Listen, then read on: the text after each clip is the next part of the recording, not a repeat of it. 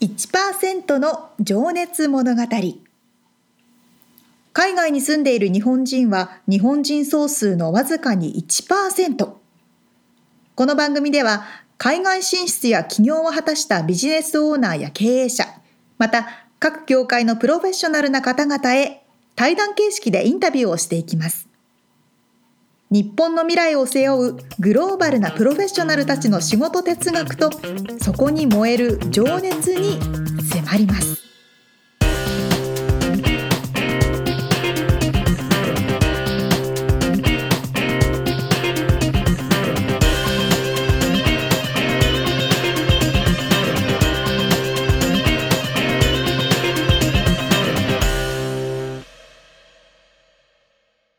こんにちはこんにちはっす1%の情熱物語始まりましたおっす第30回目となりました30回もやってるんで すねねええもう1年まさかいやまだまだ経たないか4回ずつですからね月に4回そっか48回やったら1年ですねまだでしたね、うんはい、頑張りましでょもう、ね結構後半突入してますねそうですね、そうそうということでうんうんあそうだ私ね先週、うん初めてジェットスキーをしたんですよおおどこでシルバーウッドレイクって知ってますシルバーレイクではなくてシシルバーウッドレシルイクバーレイクシルバーウッドかなどこになるんですかそれロサンゼルスから、うんダウンタウンから1時間くらい北に行ったところに大きなレイクがあるんですよ北あ北ーへー北というかね北東みたいなとこうんろうんうんで私ジェットスキーって皆さんされたことあるかなあの大きなバイクみたいなうんので水上をうん走るうんもの。まあハンドルバイクみたいなハンドルついててアクセル右手そうそうそう回すとそアクセルになるってことだよねう。そうなんですよあ。すんごい速度出るんです。早いよねあれそう。あの速度的にはまあうん20マイルぐらい時速えそんな20もんマイルなんですあけど20マイルって30キロか30キうロんで 速そこのね速度制限的には30マイルまでしかダメですよって言ってたんですけど、うん30マイルだと40キロなので体感がすごく速いん40ですキよ。ロかう40キーんロもっとわかんないけどへえ海のあまあ湖の上40キロ50キロ湖の上を、上を走るので、しあの波がちょっとでも来るともう、バあウンドがすっあごいバンバシャンバンバシャンバンってバンバンって、おうん楽しかったですーよ。へえいつもねサーフィンしてるとあっちの方を走っていく人たちあがそうそうそうそう すげえスピードで走ってくなすごい速いですよね。うんいや俺乗ったことないなそういえばえちょっとやってみてください。え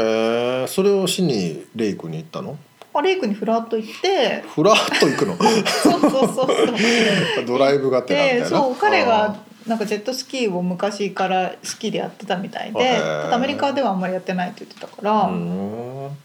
二人乗りでできるんですよあーそうなんだね、うんあのあれつけてねあのライフジャケット溺れてもいいやつつけてそうそうそうそうそうそうねいいねちょっとやってみてくださいへーウェイクボードはねやったことあるんだよねそれはウェイクボードだからってジェ何ッが違トうんスですキーとかに引っ張ってもらってあボードをするってやつーバナナボートの達番まあそうだね バナナボー 多ド分ハワイとか行ってる方バナナボートご存知の方多いと思うあーまあバナナボートはねありますよねあバナナ楽しいですよねあれねうんあれへーいいなあさあさあちょっと話が長くなりましたけれども、さあ今回は毎月4回にわたってお届けしているインタビューの第2回目うん世界で一番メルセデス・ベンツを売る日本人トシさんにお話を伺ってますが、今回はどんな話でしょうか今回はですねとしさんが幼少期からどんな風に育って、えー世界一ベンツを売る日本人になったかという流れですね、をちょっとね掘り葉掘り聞いてますのでそれでは聞いていただきましょうはい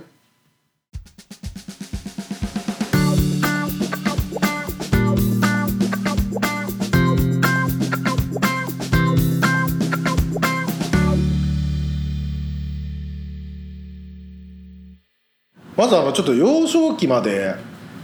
ちょっと遡らせてもらってはいはいいいですか、まあまず大生まれが千葉県という伺ってえまーす千けども葉県で神奈川育ったのは神奈川ですね神奈そ川の2歳も神奈川に移ったのでキャンプザマというあの米軍の基地があるおーはいはいでそこでは多分アメリカのものに慣れ親しんだのだと思いますねクリスマスであの米軍のキャンプでクリスマスあったり友達がほら白人の友達がマイクとか行ったり一緒に遊んだりとかというね多分そのアメリカのカルチャーは小さい時から入ってたと思います、なるほどなるほどそれは多分あると思いますうーんまあそういうのが好きだった好好きっていうか自然にそれが近身近にあったので自然にそれが心地いいものになってたのかもしれないですようんね、はいで神奈川でこう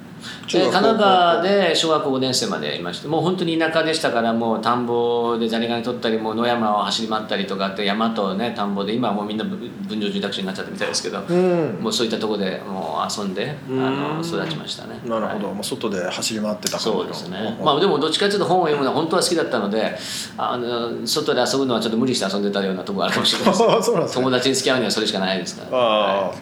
えーえで小学五年5年生で千葉に来ましあたなる八ほどつって八つ遊園が昔あったところですね、まあ、ディズニーランドから20分ぐらいのところです、うんうんうんうんはいそこで卒業しましたまあ僕はどっちかというと、まあ、じもうもうぶっちゃけでも何でも話しちゃいますけども僕の母親が中学受験の塾をやってまして、えでうー、ちの父親が大学の教授なんですよねほうでうちのおばあちゃんも学校の先生でおじさんもあのあのおじいちゃんが校長先生でとかもうおじさんが教頭、もうとにかくみんな学校の先生なんですねもう教育一家もうもでうすね教育一家ですから、はいもういかに勉強が嫌いになるかともうもう簡単ですよ ねもうそういうのにあのもう生ま生まれたのでもう家に帰ればもう母親宿題やりなさいがともうあのじゅ中学受験の子供たちにも教えうんうんうんあの家の一部を使ってやってましたのでねおーあの中学受験とかの塾をやってましたしもうそれはもう親はもう何か質問すれば全部答えはあるっていう親ですからうんもうそういうところで育ってもうできた当たり前うんそれこそもう東大に入った当たり前みたいな実際でも成績の方は成績はもう全然悪かったですよね特にもう自分は中学まあもう親がかりでもう母親がもう本当にもう本当にもう親がかりでもう勉強した時は成績がずっと良かったらもちろんそうですよね、でもある日親に反抗して一切勉強するのやめたんですよねですからあそうなんですかそうですねもうそれ高校に入ってからそういったことをやめたのでもう成績はもうずっともうビリうんもう本当にもうまもう真っ赤っかもうビリですね、まあ、中間でもなんでも本当ビリ全く勉強しなかったので大体でも寝に学校に行ってたみたいなただあの学校先生をねやはりいかにその斜め吹かさせてうまく卒業してもらうかっていう女の先生とあかーうまくこ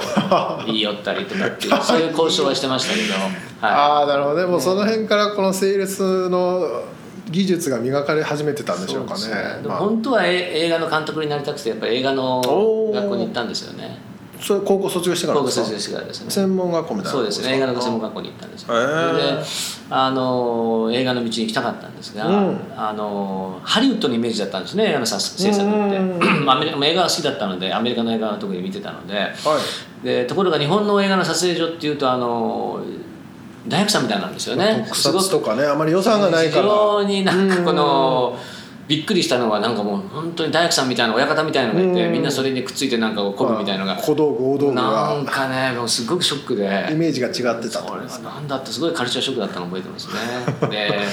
でであんまり学校も面白くないしなんかこの自分でイメージしてた映画とは違うなっていうのがあってうんであのアメリカが好きで15歳の時に父親がアメリカのあのバークレーで教えてたのではいそれですごく優秀な15歳の時に父親の家に遊び行ったんです1ヶ月だけそその時に今でも覚えてますけど父親の教え子の一人のパティっていう金髪のはい女の子が、もう金髪の女の子で空手もやってたんですね空手のもうその時黒帯だったと思いますけどはそのパティがですね、はああのゴーオールドモービルっていう車もう今メーカーがちょっとあれですないですけど、はいオールドモービルっていうその彼女の茶色い車を運転して2週間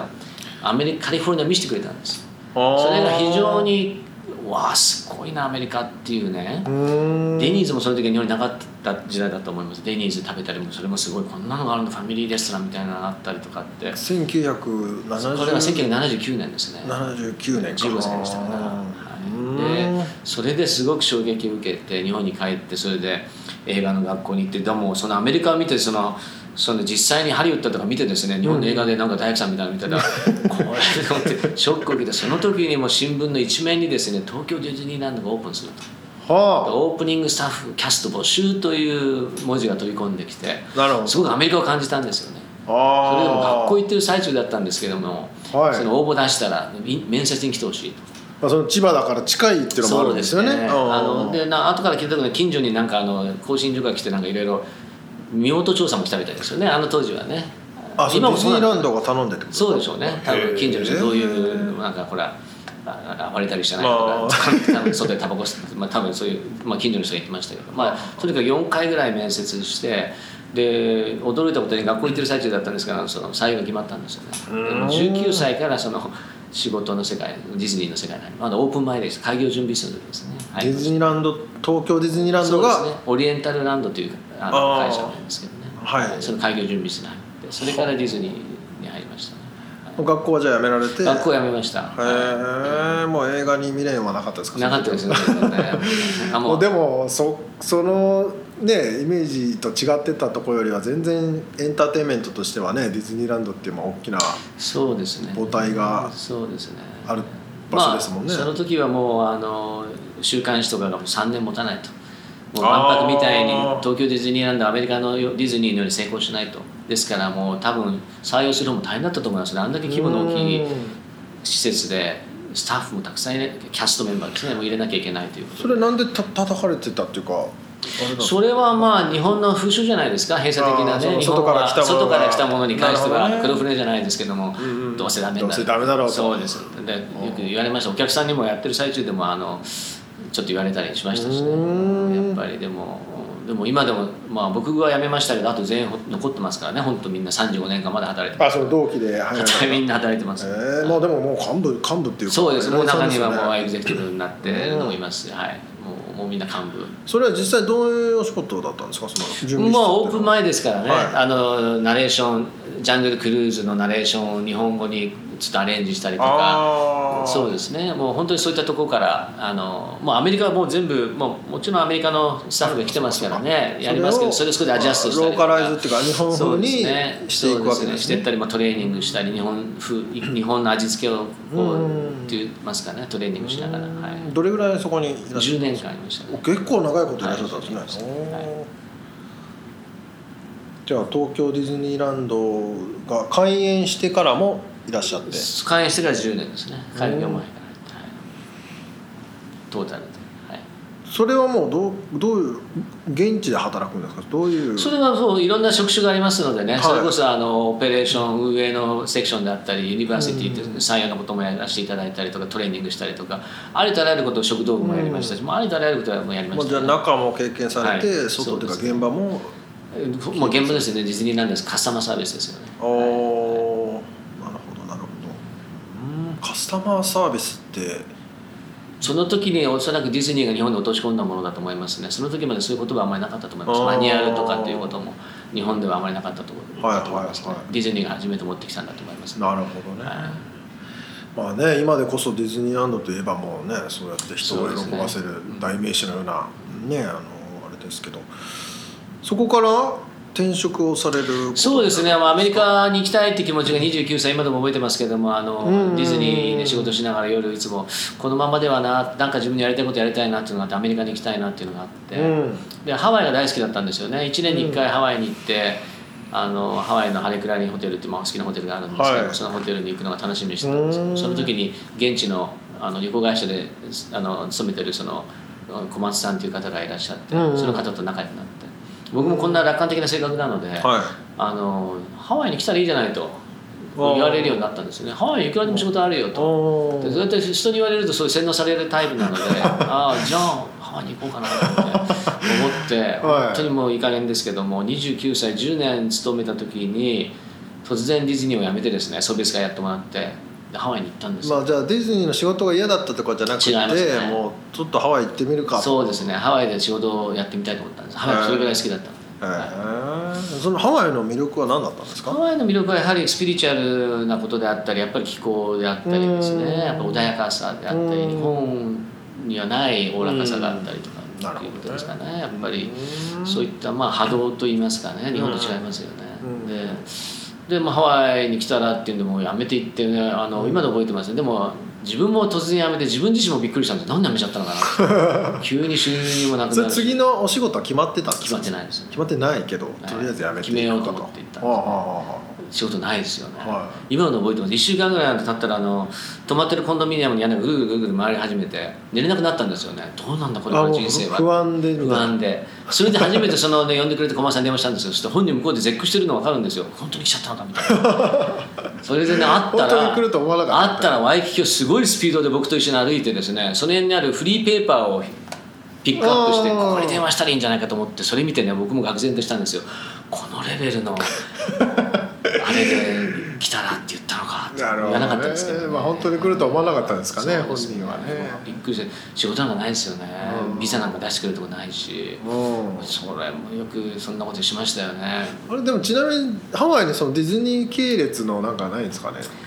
ないです ねその時ディズニースターもなかったですからその時はなかったですかそうかそねうかないですねあーまあそのビザなんかそうみんなハワイに来たい人いっぱいいますじかゃらあね本当に世界中かもらうコネなしつてなしそうですねもう本当にそれで紹介してもらったあのハワイアンクッキーの試食をもう観光客の人に食べてもらってインタビューして何一回インタビューしていくらと かその具合みたいなバイトみたいなもんねそんな感じをやったりして、まあ、あのでも英語だけちょっとやんなきゃいけないと思ったので、まああの一応ハワイ大学の語学学校には毎日行ってうましたけどーんじゃあ学校行きながら仕事を探しながら、仕事を探しながら仕事はなかったですまあ、よあね、る程度貯金はあったのかな貯金はもうみんな使っちゃいましたよね辞めた時に退職金もらったんですけど、ねああ、全部使っちゃいましたよね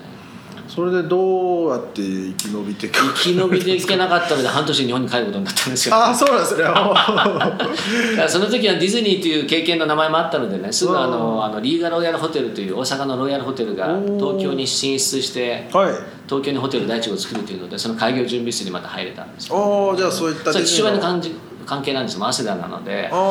あの早稲田の大熊庭園がホテルの庭園みたくなっていう形でなるほどそれでなるほどそこの開業準備室に入っあてじゃあそこはちょっとコネの力もあってそうですね父親にそれは感謝してますねなるほどねはいはい、でホテルの業界にそれで入って、まあ、うんホテルもが好きだもう好きだったのでね、はいはい、でホテルのセールスを3年やりましたねうーんホテルのセールスっていうのは宴会ですねを企業さんに売りに行くっていうそう感でじすねなんですかはいうーんでも楽しそれで初めてセールスの楽しさが分かったと思いますねなるほどね自分でもうゼロから開拓するっていうそうかじゃあそのディズニーにいらっしゃった時はセールスっていうところは特にもやうってセーらっしルスゃじらゃないないですのでねまあそうか、はい僕はまあブランド側そうですねねはいうーん実際どういうセールスなんですかそれはあのコールドコールというかアまあッもちろんコールドコールもします飛び込みもやりましたしね、プル、うはいーん、でも企業を回るってことそうですねもうでも皆さんあのホテルのセールスでするというよよく受け入れてくれてお茶友達みたいお茶飲み友達みたいになってあるんあですーへーそのうちの、まあた、そのお客様は助けてくれることになるんですけどねまあ結局あのホテルでやってる時にまたその小松さんが電話があったんですよハワイのそうですでもホテルのロビーで今でも覚えてます夜あの VIP のお客様お待ちしてる時に電話がまたその佐藤チーフあの受付の受付じゃなくてベルマンの女の子がは佐藤チーフあのハワイから電話が入ってますので、はい電話出たら小松さんで「佐藤君こんなの絶対大丈夫だ」 とあのセガエンタープライズのジョイポリスがハワイにできて自分はそれの GM になるからいおーそれでもう絶対大丈夫もうビザもちゃんと手配するからって言っあてそこで雇うっていうそう話だまったたそんなよく行ってと思ってでも気が付いたらもうホテルの送別会やってもらってんの いい加減ですよね自分もねでまたハワイに行っまたあんでですよもある意味行動が早いというか決断が早いなんでですかねわかんないですねそれ自分でも答えわかんないですなぜそういうことそれがになっちたなみにおいくつの時ですかそれは33ですああじゃあまあ29で1回行って33そうですねうんうんででハワイにまた送別会やってもらって行ったはいいんですけどそうすると3日ぐらい経ったらですねもう会社、まあ、一応会社のオフィスがあったりしてでもはい3日ぐらい経ったら今度その駒さんが頭剃ってくるんです剃ってきたんですね頭丸めてきたん丸でめてきたすもうはい俺会社辞めるって言うんですよもう何言ってんのかと話聞いてみたらそのセガの話がなくなったって言うんで すよもうその時ばかりはもう飛びかかろうと思いましたねうん飛びかかろうかと思ってもな飛びかかって殴っても何もならないしまあまあまあまあでも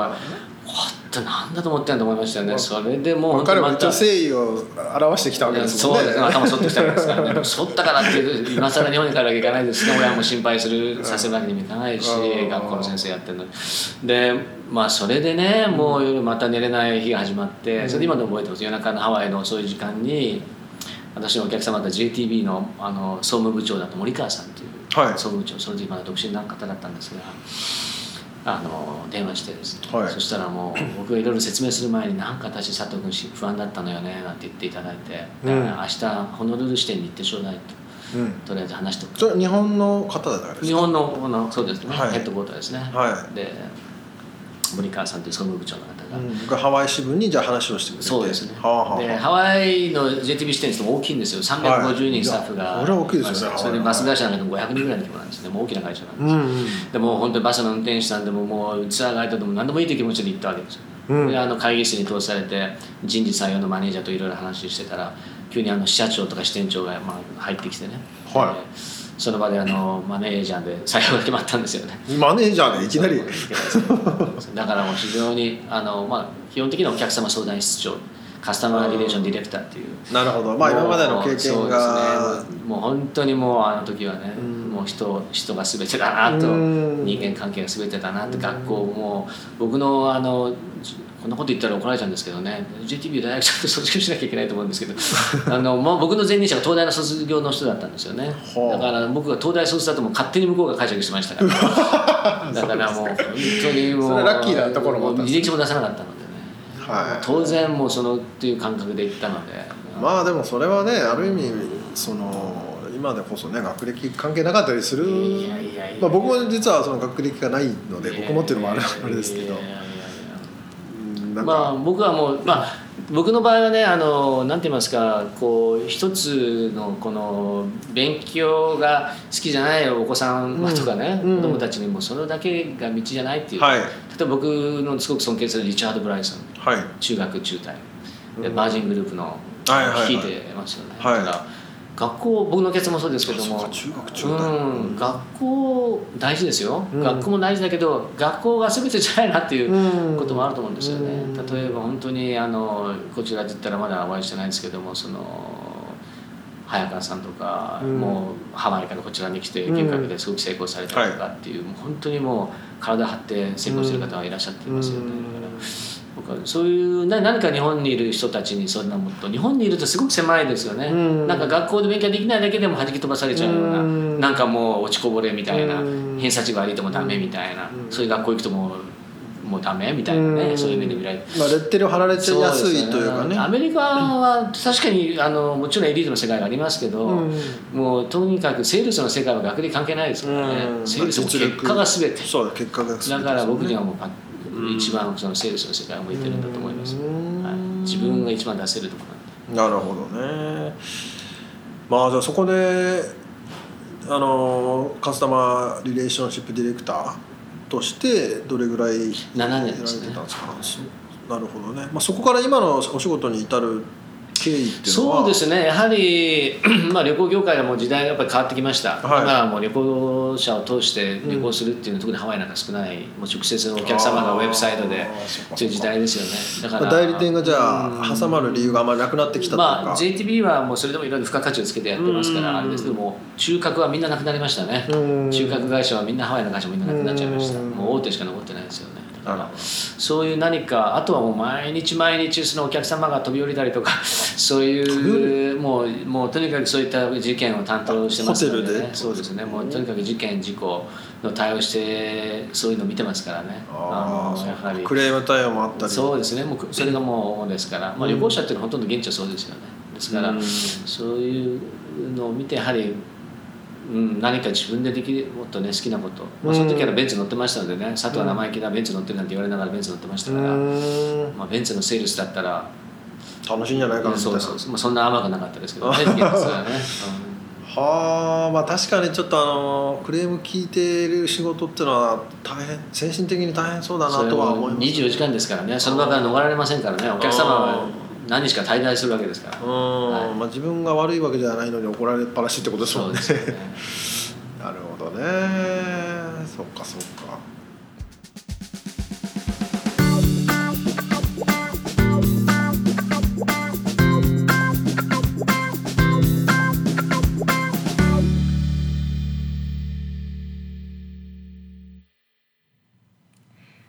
なんか映画を聞いてるみたいでしたね映画 うんアメリカに来てうん、うん日本に帰りまたアメリカに来て小松さんから電話があ る小松さんが気になる 小松さん気になるけど名前出していいのかなってちょっとそうですねまあまあでも慕っていらっしゃるからということですよね本当 ですねいやーね、ドラマみたいな面白いね面白いって言っちゃうとまた失礼かもしれないけど、まあね怒涛の人生を歩まれていて、でもお育ちになった環境とご自身が選んだ道、うんっていうのもね本当にねかなり違っていて、うんうんそういった中でもこうして成功されてらっしゃるわけですもんね。まあ、まさに1%の情熱物語ですよね、うんうん完全にレールから外れて ますよね あのい一家がええみたいな あの思ってたでしょきっとご家族は心配されたでしょうね。ねまあでもねやっぱりすごくしっかりしてらっしゃる っていうかあの、うんうん自分を持ってる感がすごいんで、その通りですね。うんご自身が何をされたいのか、何に挑戦されたいのかっていうのが明確であり、うんそこにアクションを起こされているわけですよね。うん、そうだからこう心配するっていうかなんかまあ信頼してたんじゃないかなと思ったりもしますけどね。うんうんううんんはあ、面白か った。すごい面白かったでそす。そこまでがね今の仕事までの流れですね。そうやってベンツの世界に入っていったんですね。そうですね。まあベンツ乗ってうん乗ってたっていうのがね自分で好きだったっていうのねが、え。なるほど、なるほど。うん面白い。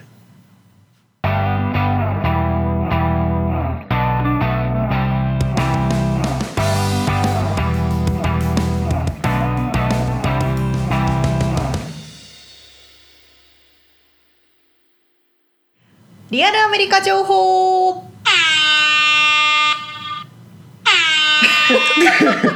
今回の新しい効果音ね、富士山が さっき選んでて、今回これになりました。どうもしっくりこないやでっぱすあのね。パフパフがいい。パフパフないかな。ね。さあこのコーナーはですね、はいロサンゼルスから最新のビジネス情報生活情報をお届けしていくコーナーですおお今回のテーマおロサンゼルスの詳細詳細？ わかりにくい ですねえーっと例えば日本に住んでる方ロサンゼルスがなんとなくどこにあるかなっていうのは分かってらっしゃる方多いかなと思うんですけあどーロサンゼルスの中ではもいはいはい。かなり細かく分かれているじゃないであすまかあ、でもその前に多分ねアメリカのどこにロサンゼルスがあるかから僕は知らなかったですよ少なくとも。もう私もそうで したね。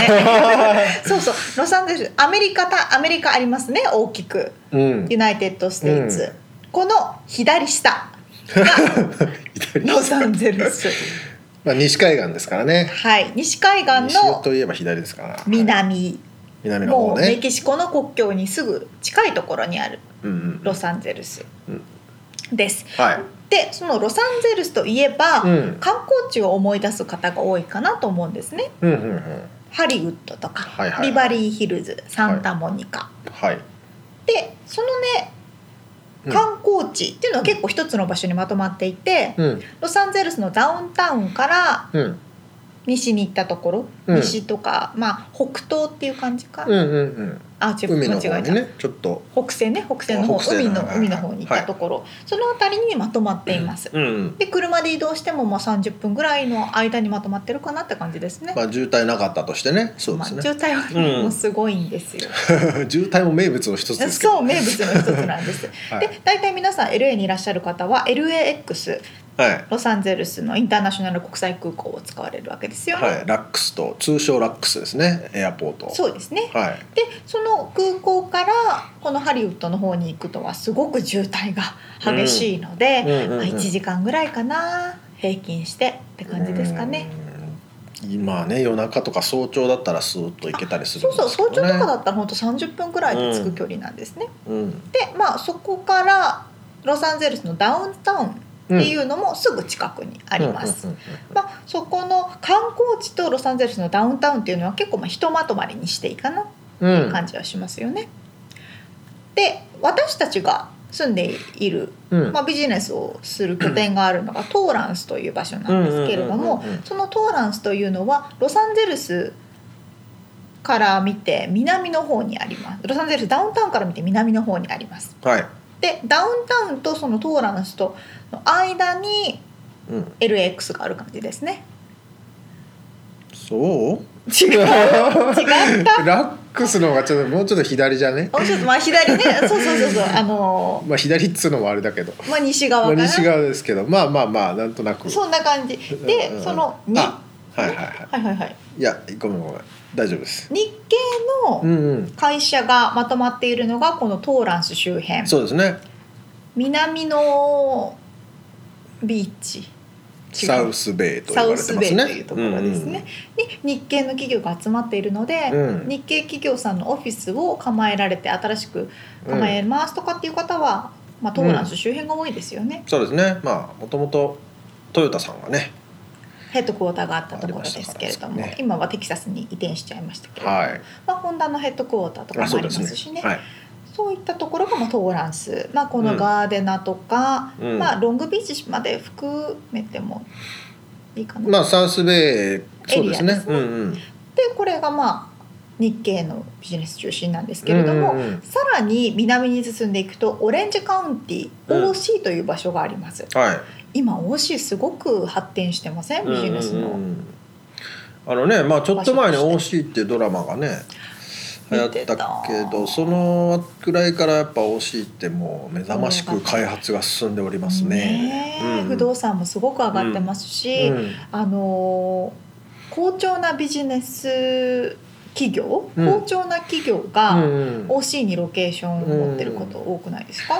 まああのねでかいオフィスを構えようと思ったらもう場所がないですからねこっちの方あはね。そうかだから南に進んでるんですよね、まあ、まあアーバインとかねそうでも町のやっぱりそのクオリティが高いっていうかその教育もあのねうんうんうんこう進んでいますし町も綺麗だし、ってことでしょうね。確かにうんあの松田の本社とかもはいはいアーバインにあります、松田はい新しい新しいオフィスになってものすごく綺麗なうんビル僕ディンもグに一なっ回ちゃ行いましたったうことありますね、んうんうんすごくかっこいいですよねねえ、うんそうなんですその OC というところはロサンゼルスのダウンタウンとか、うんその国際空港からはだいたい車で1時間半とかぐらいかみうん南に行ったところなんですけれども、そうですねすごく街も新しくてうん道も広くてうん住みやすいような、うんうんうんそんなビジネスうんうんロケーションかなって感じですねう。んまあどんどん増えてますね日系の企業さんもねそううですね、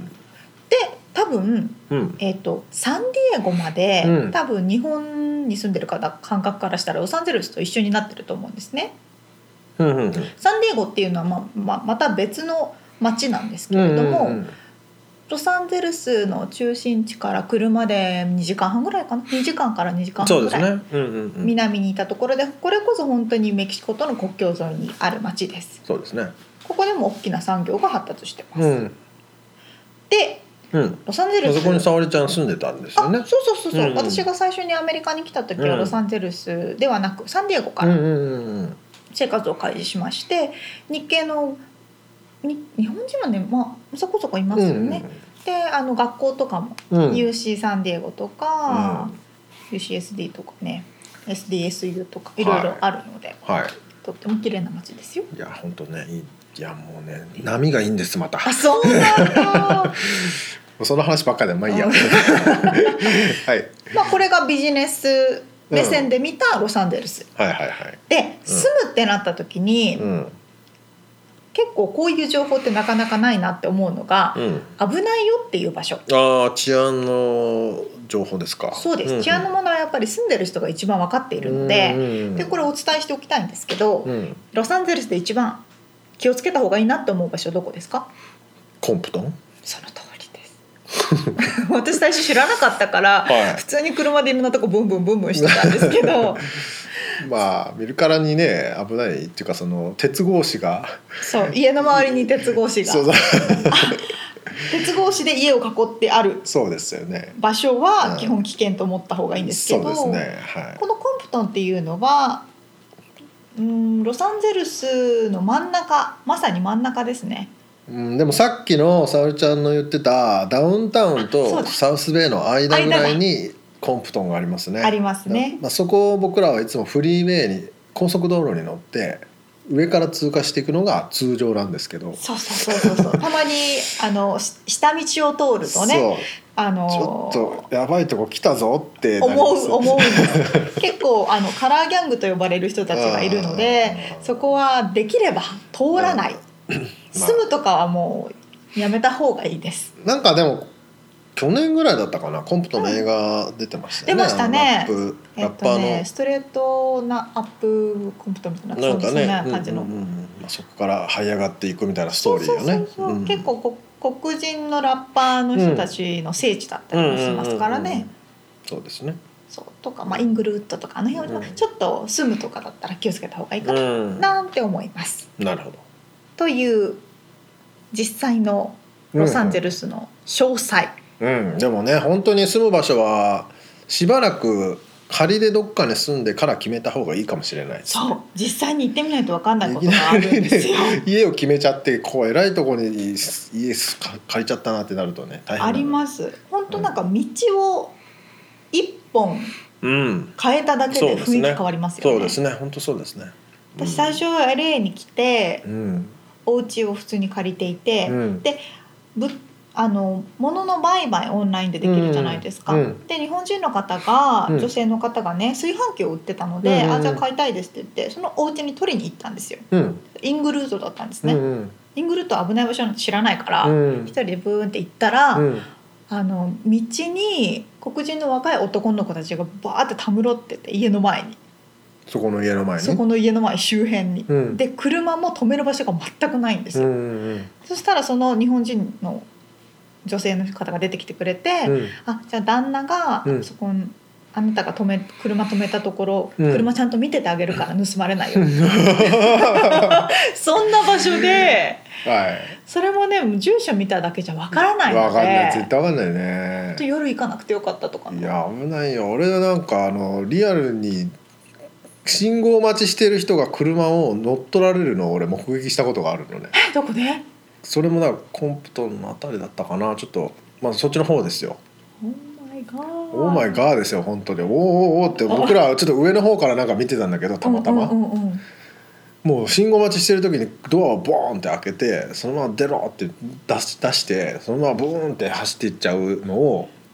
見て見たましたドドンです ねアメリカって感じがしましたけど本当怖そかっうた気を抜いちゃいけないんですよそうねですね本当気をつけましょう話が長くなりましたね長くなりました ということで今回のリアルアメリカ情報をお届けしましたはい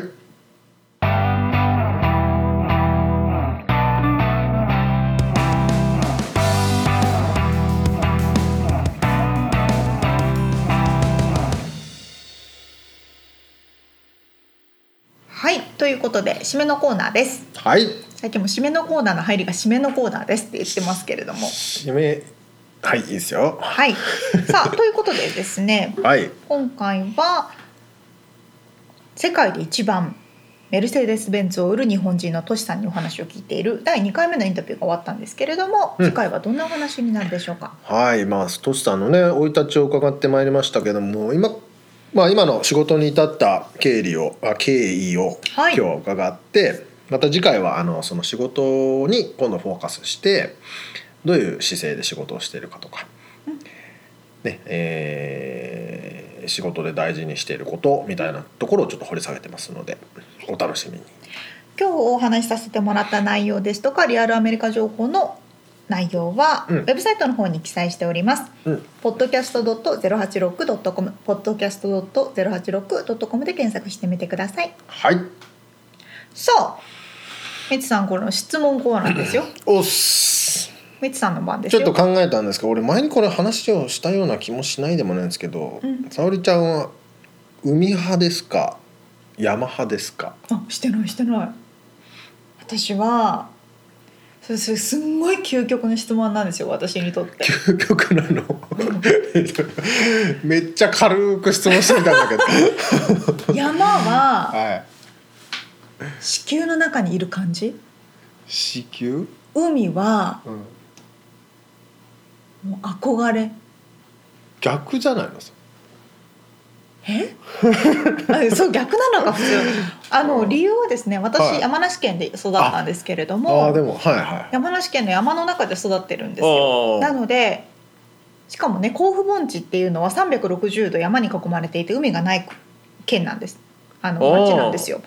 それで山の中で育っているから私は山を見て山とともに山に育ててもらったんですねあそれはなんかすげえ俺今あのセドナを思い出した よさっきその話さっきというかそうね、先山週梨そのと話したからね、山梨と瀬戸の一緒いやいねやいやまあ。そうそうそうそあう、なる嬉ほどしねいわ。そうなんですよ。なのですごく落ち着くしあ、そりゃそうだよねそうなんです。えじゃあ海を見たのはえもう小学結構記憶にあるのはね小学校とかのね時なもので、う結構な珍しい感じなんだもう海を見るとみんなに「あ海!」っていうふうに 言う指をさして言うっていう、うんカリフォルニアの人が雪を見た時のまさに一生あその感覚もめったに見ないものを見雪た見たことない人いっぱいいるからねそうですよねだからこそ海に憧れてってただ海には恐怖心があるんですよ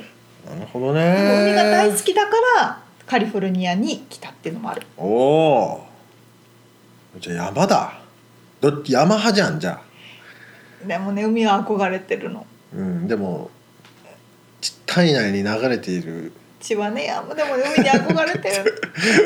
この人もはいミツさんはいや俺そのその話をしようと思ったのは俺だからう海はうん母の、何お腹の中にいる母なる海っていうで男の人は海に向かうへー前に話したような気もしないあなんでかなんすかか話しましたねで女性は山に向かうみたいな話があうんうんっうんうてんこれはね俺昔読んだ牧クロードのうんさんの書いてた本に書いてあったと思うんだけどうんうんうんう俺んの記憶が正しければ。はいはいはいそうであの海の中に、まあ、